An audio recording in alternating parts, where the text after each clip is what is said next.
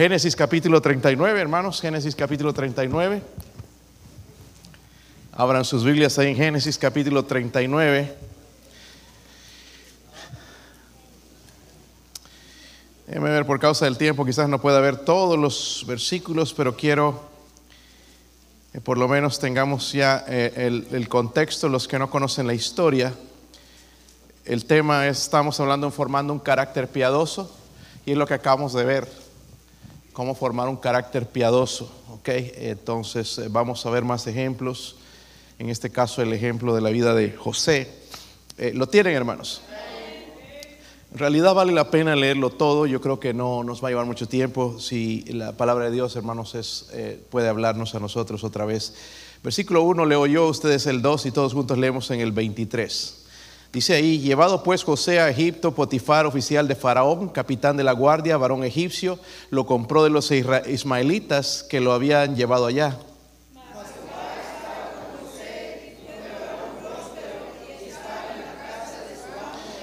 Y subió su amo que Jehová estaba con él y que todo lo que él hacía, Jehová lo hacía prosperar en su mano.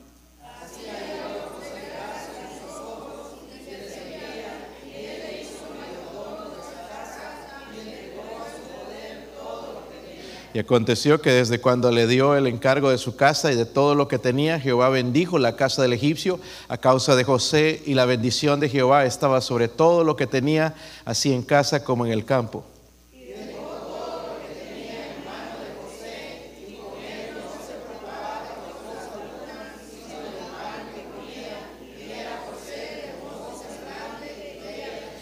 Aconteció después de esto que la mujer de su amo puso sus ojos en José y dijo, duerme conmigo.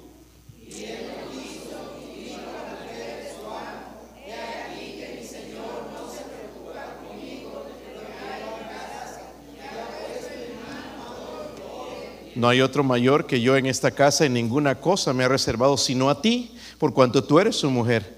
Como pues haría yo este grande mal y pecaría contra Dios.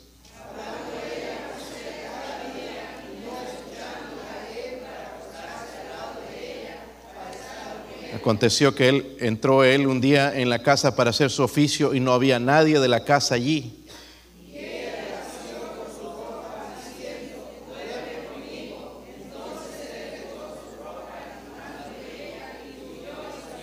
Cuando vio ella que había dejado su ropa en sus manos y había huido fuera,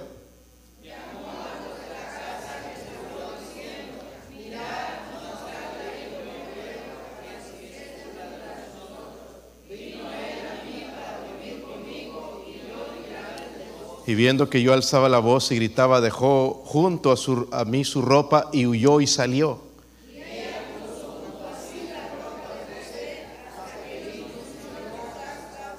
Entonces le habló ella las mismas palabras diciendo, el siervo hebreo que nos trajiste vino a mí para deshonrarme.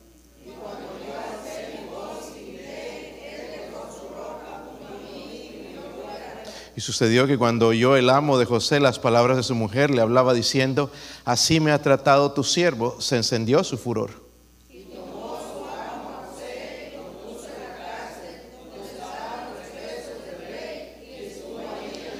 Pero Jehová estaba con José y le extendió su misericordia y dio gracia y le dio gracia en los ojos del jefe de la cárcel.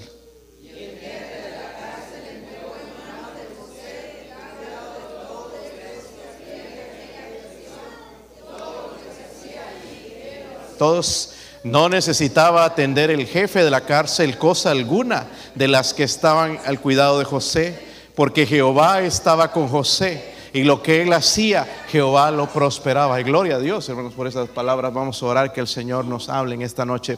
Padre, gracias, Señor, por uh, su Espíritu Santo. Señor, gracias uh, por usar grandemente, Señor, a su sierva también, Dios mío, por hablarnos ya, Señor, en este momento a través de la música también, pero pedimos Señor que usted use su palabra una vez más, nos cambie y nos transforme.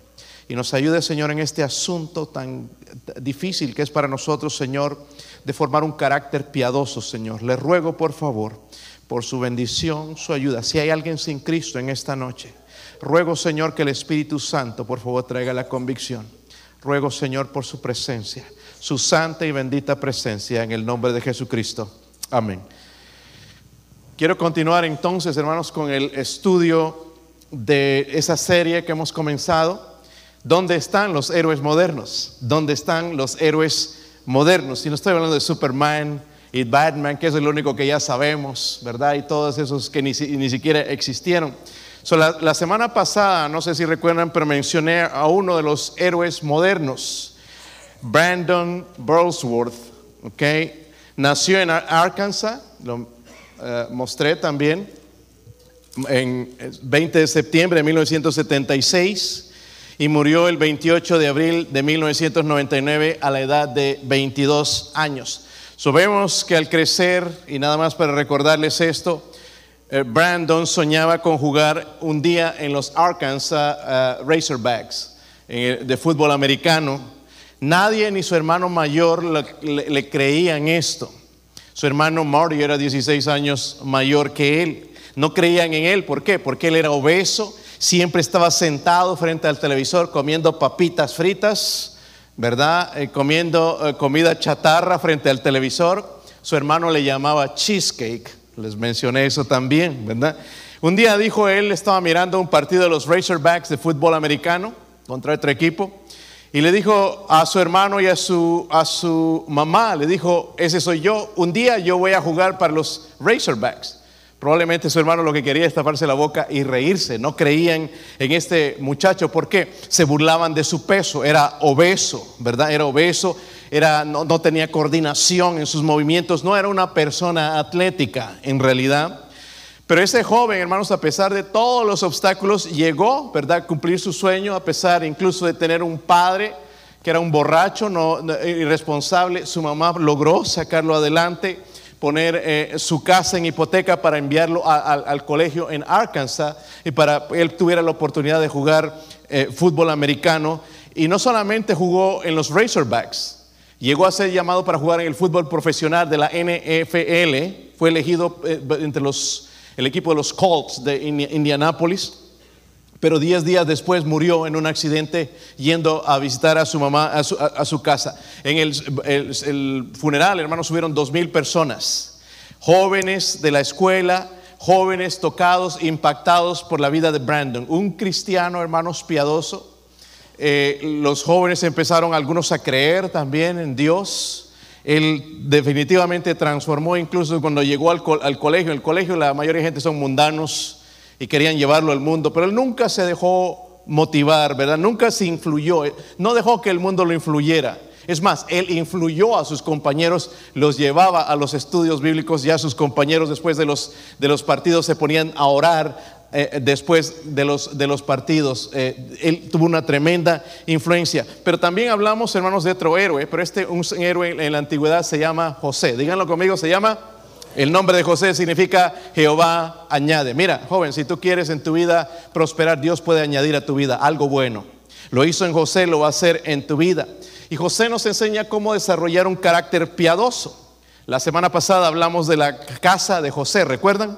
La casa de José. Cuando él vivía en su casa, hablamos de su vida, nos mostró el joven trabajador.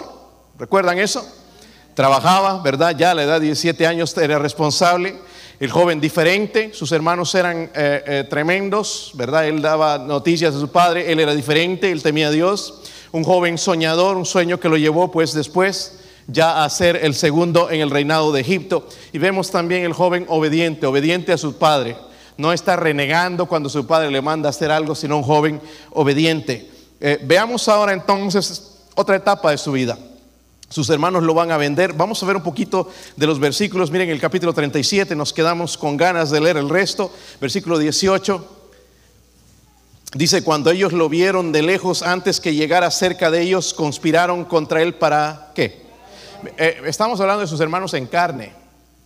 ¿Te ha dado ganas de matar a tus hermanos? A veces da ganas, ¿verdad? Pero no, no lo haces.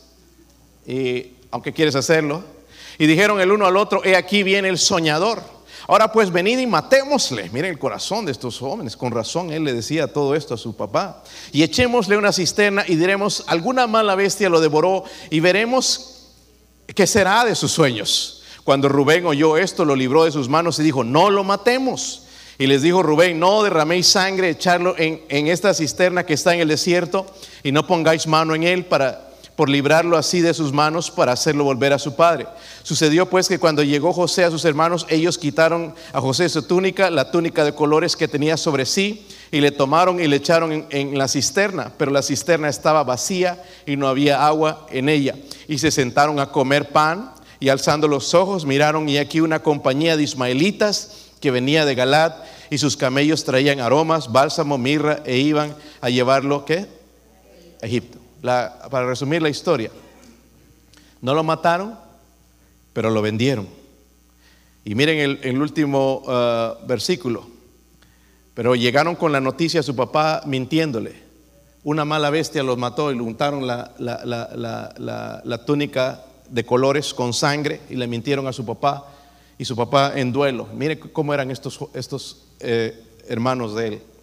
Pero en el versículo 36, la última parte, dice, y los madianitas lo vendieron a Egipto a Potifar, oficial del faraón, capitán de la... Ah, vamos a ver, hermanos, ahora entonces el compromiso. Hablamos de su casa, pero vamos a hablar del compromiso de José. Y hay cuatro lecciones, hermanos, que yo quiero que vayamos rápidamente. Miren el versículo, volviendo al capítulo 39, el versículo 1. Si lo tienen, hermanos. Dice, llevado pues José a dónde? A Egipto. Vamos a quedar ahí. Y yo le llamé esto el joven expuesto al mundo, el joven expuesto al mundo. Egipto, hermanos, representa al mundo. Egipto representa al mundo, no, no la gente, sino el sistema del mundo. Hay una diferencia. Y la Biblia advierte acerca del mundo. Segunda de Corintios 4:4 dice en los cuales el Dios de este siglo, el Dios de este mundo. ¿Saben quién es el Dios de este mundo? Satanás. El Dios de este mundo cegó el entendimiento de los incrédulos para que no les resplandezca la luz del Evangelio de la gloria de Cristo, el cual es la imagen, la imagen de Dios. El Dios de este mundo entonces se llama Satanás. ¿Está conmigo? Este mundo sirve a Satanás, no sirve a Dios. Por eso tenemos que tener cuidado. Hay una advertencia que el Señor eh, nos hace en la palabra de no améis al mundo ni a las cosas que están en el mundo. Si alguno ama al mundo, el amor del Padre no está en... Es cierto, vivimos en el mundo y tenemos que ah, vivir, acomodarnos al sistema, no mundanamente, no adoptando su mundanalidad, su manera de vivir, pero nosotros más bien estamos en el mundo para influenciar a ellos, no que ellos nos influencien a nosotros. Pero como que esto en los últimos años ha sido al revés, ¿verdad? Ellos nos están influenciando más que nosotros a ellos. Parece que estamos perdiendo la batalla. ¿Por qué? Porque nos falta carácter cristiano. Ahora, José, hermanos, estaba expuesto al mundo. Potifar iba a ser su amo. Y el título de Potifar significa dedicado al sol. Miren, esta gente era bien idólatra, adoraban al sol. En todas las eh, cosas eh, eh, que vean de Egipto van a ver el sol, lo adoraban al sol. El nombre relacionado entonces con el sistema de religión de los egipcios el, Potifar, su título del Potifar, ¿verdad? No, no era su nombre, pero era el título. José iba a ser un esclavo, parecía, hermanos, que él parecía no tener el control sobre su destino porque fue comprado, fue vendido, ¿verdad? Como un pedazo de propiedad, como algo que no tiene valor para nadie, nada más para el que lo va a comprar. Nuestros hijos, hermanos, también están expuestos al mundo, lo quieran o no. ¿Sabían eso? Ahora, por un lado, yo veo padres cristianos que están bien preocupados y dicen, pues los vamos a llevar a una escuela cristiana para que no sean expuestos al mundo. Déjenme decirle que en la escuela cristiana van a tener más influencia del mundo que afuera. La, influencia del mundo está por doquier. Lo que yo tengo que enseñar a mis hijos, hermanos, es el tener carácter cristiano. ¿Entienden? Yo quiero que vayan a una escuela cristiana para que sean piadosos. Pueden ir a una iglesia cristiana, hermanos, y ser unos sinvergüenzas. ¿Están conmigo, hermanos? Porque nunca tienen un carácter cristiano, quizás nunca se han convertido tampoco. Entonces, nuestros hijos están expuestos al mundo querramos o no. Y no podemos aislarlos del mundo. Eso es lo que han querido hacer ciertos cristianos. Sacarlos del mundo, no, que no tengan nada. es más, mire, José fue expuesto al mundo.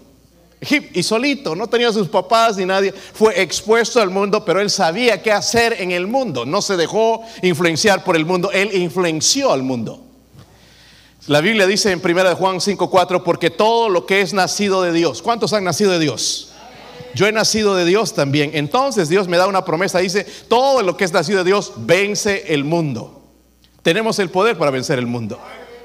Pero dice el resto del versículo, y esta es la victoria que ha vencido al mundo, nuestra Fe. No somos nosotros en realidad, qué buenos somos, qué fuertes soy, cómo resisto, es nuestra fe. Él venció al mundo y nosotros tenemos la capacidad de vencer al mundo. Sabemos primeramente el joven expuesto al mundo. Nuestros hijos van a estar expuestos al mundo. Miren el versículo 2.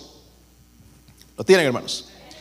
Versículo 2 dice, más Jehová estaba con José y fue varón próspero y estaba en la casa de su amo el egipcio. Y vio su amo que Jehová estaba con él y que todo lo que él hacía, Jehová lo hacía prosperar en su mano. Hacía yo José gracia en sus ojos y le servía y él le hizo mayordomo de su casa y entregó en su poder todo, miren, todo, todo lo que tenía. Eso habla de confianza. Y aconteció que, desde cuando le dio el encargo de su casa y de todo lo que tenía, Jehová bendijo la casa del egipcio a causa de José. Y la bendición de José estaba sobre todo lo que tenía, así en casa como en el campo. Y dejó todo lo que tenía en mano de José y con él no se preocupaba de cosa alguna, sino del pan que comía. Y era José de hermoso semblante y bella ¿qué? presencia, así como nosotros el joven expuesto al mundo, pero vamos a ver el joven comprometido con Dios. ¿Saben una cosa, hermanos? Las cosas no suceden por casualidad. Y usted no puede decir, o nosotros no podemos decir, yo no he tenido la misma suerte de fulano. Todos podemos, hermanos, acudir a la gracia de Dios. Todos. Amén. Porque vemos un hombre que está en una situación medio incómoda y la gracia de Dios está sobre él. La mano de Dios está sobre él. esto es lo más importante, hermanos. El éxito de José se debe a esto. Miren el versículo 2.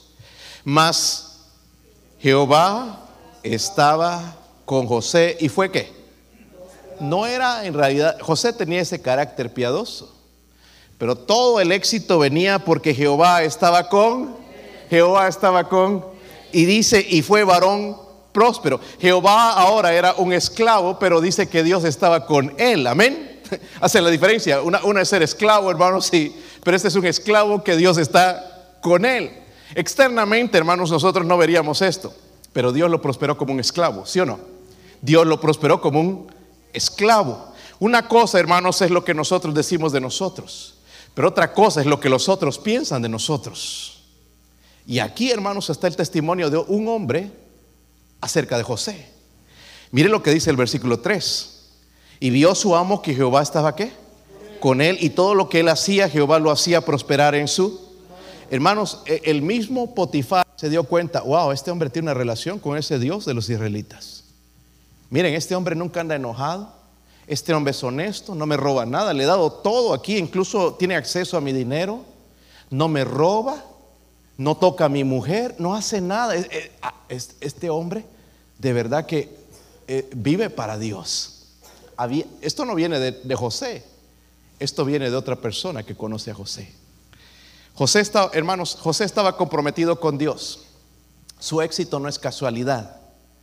Y algunos de nosotros nos agüitamos, hermanos, porque algunos crecen espiritual más. Es que, mire, es el carácter cristiano, hermanos.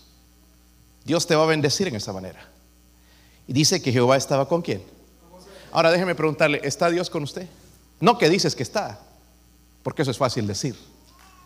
Hay, gente, hermanos, que está viviendo en pecado y dice, ah, no, Diosito está conmigo. Dios está bien lejos de tu vida.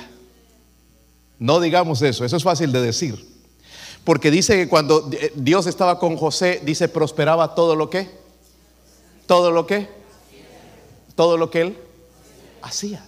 Su, bendición, hermanos, llegó incluso al Potifar. El Potifar seguramente fue, llegó a ser más rico, más próspero, su nombre, todo, gracias a un buen cristiano. Buenos cristianos, hermanos, son una bendición a otros. Pero malos cristianos son una maldición a otros. Eso le pasó a Jonás, ¿verdad? ¿Se recuerdan cuando se subió en el barco para escaparse y vino esa tormenta? Ya estaban por morir otros inocentes porque era un mal cristiano fuera de la voluntad de Dios. Honestamente, a mí yo prefiero estar una persona inconversa, hermanos, que un mal cristiano. Me puede un rayo o algo. Oh, cuidado, no vaya a pasar algo, un tren, por ahí no pasan trenes, pero con un mal cristiano todo es posible.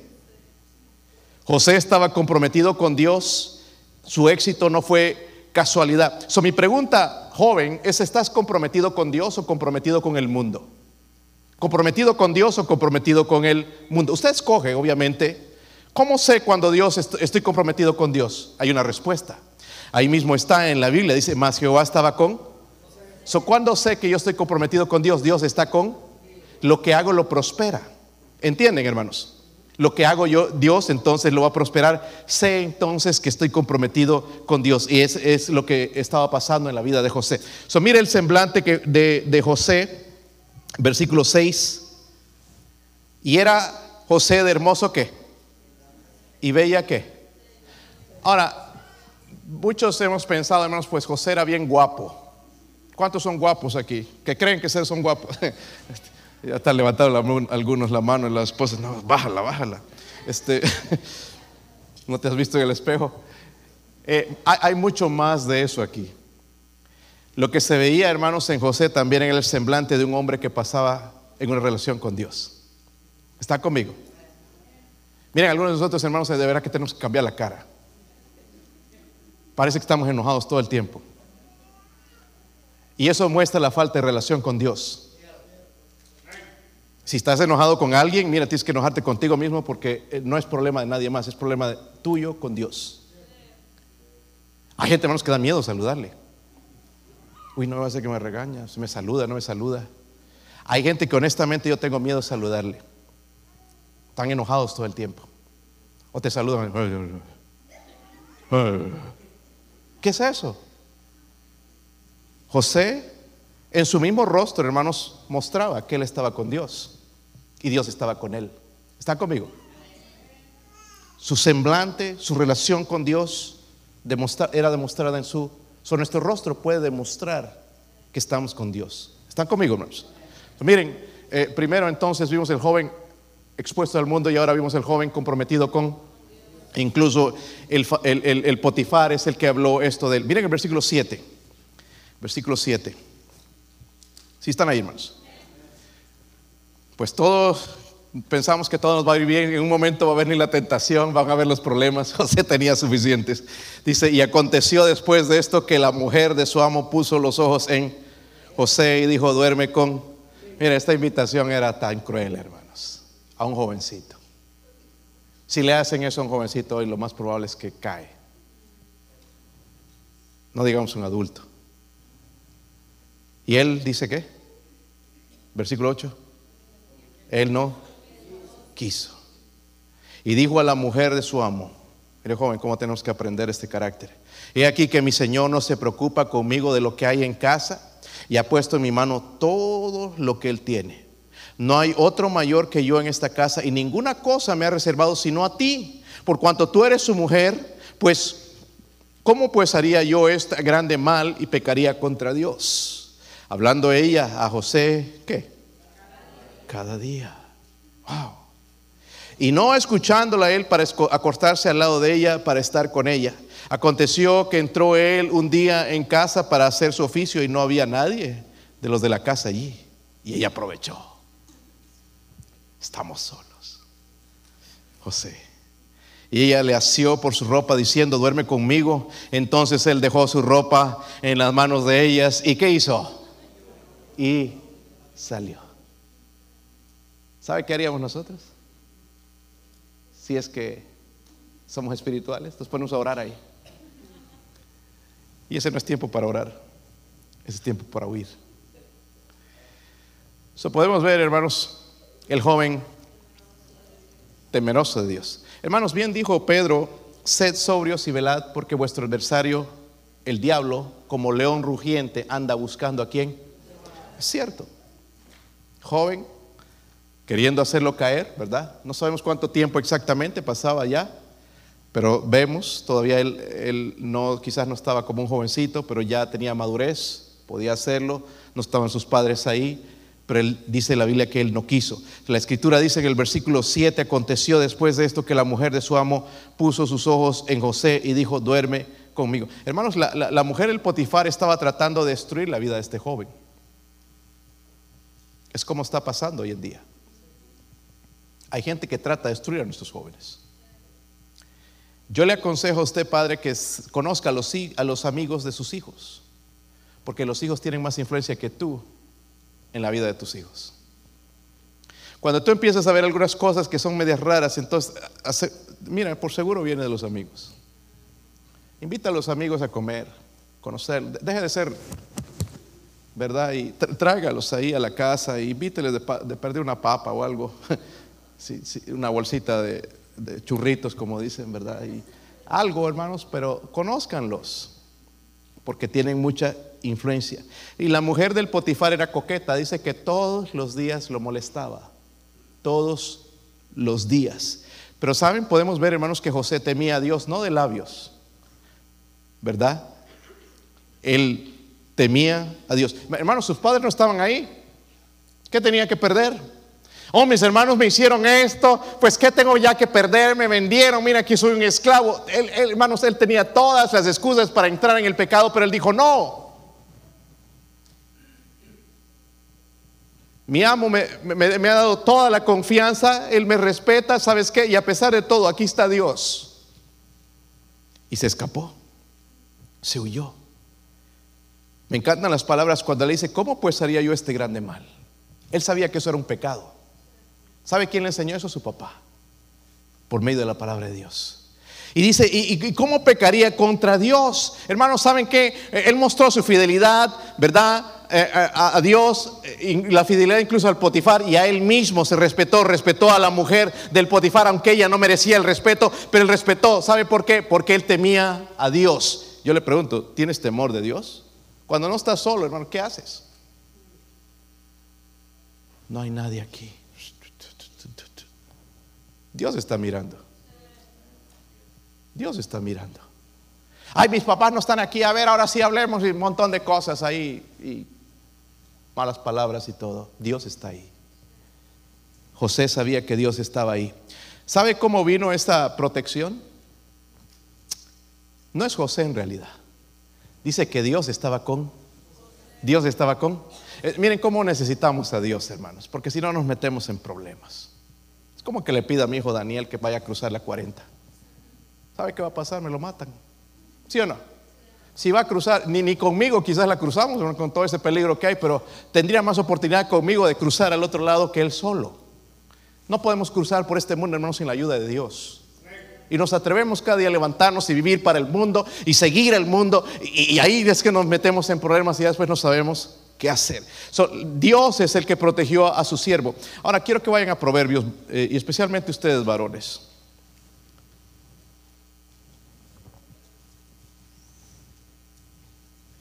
Proverbios 22, versículo 14.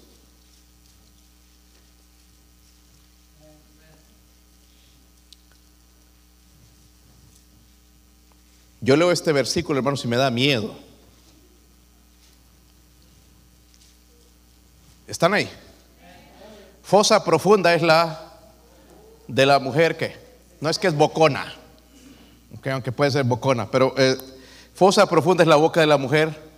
¿Saben quién es la mujer extraña, varones? La mujer que no es tu esposa. Tu novia no es tu esposa. La mujer, es una mujer extraña. Y hay muchas mujeres extrañas.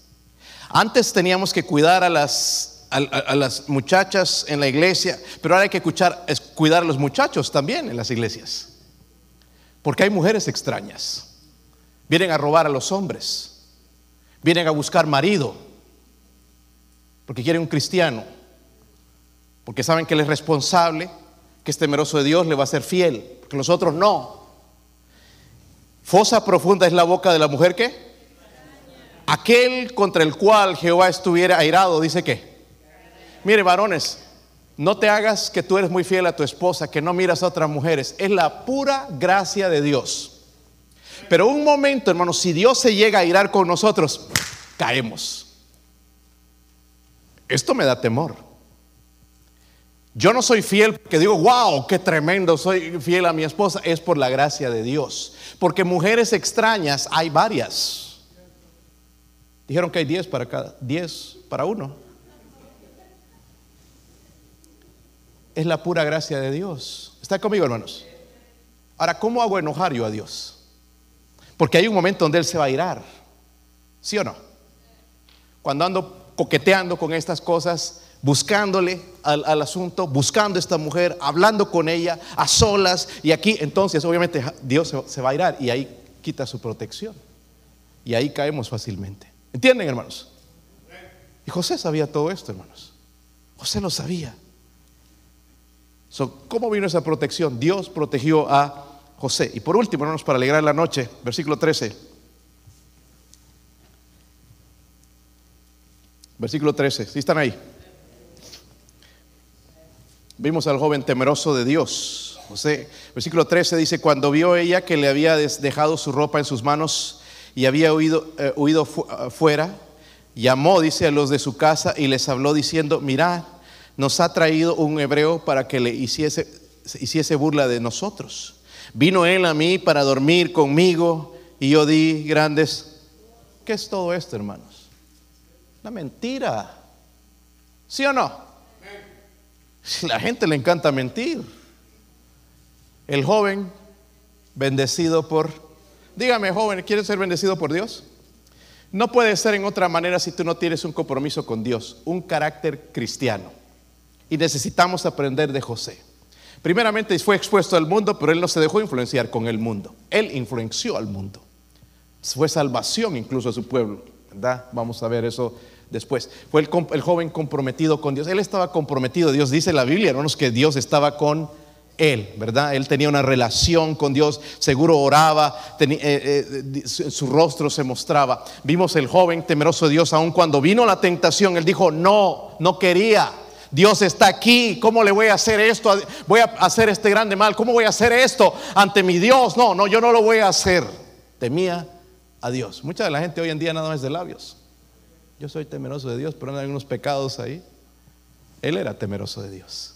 Y por último vemos el joven bendecido por Dios. Otra vez, hermanos, exteriormente no veríamos que Dios estaba con José. Mire cómo le van las cosas. Los hermanos no lo querían, lo venden como esclavo, lo compró el Potifar allá en Egipto. Ahora, de paso, lo acusan falsamente, hermanos, de tratar de, violar a la, esposa del Potifar. Un montón de mentiras. No veríamos eh, la, mano de Dios exteriormente, ¿verdad? Pero la Biblia dice que Dios estaba con José.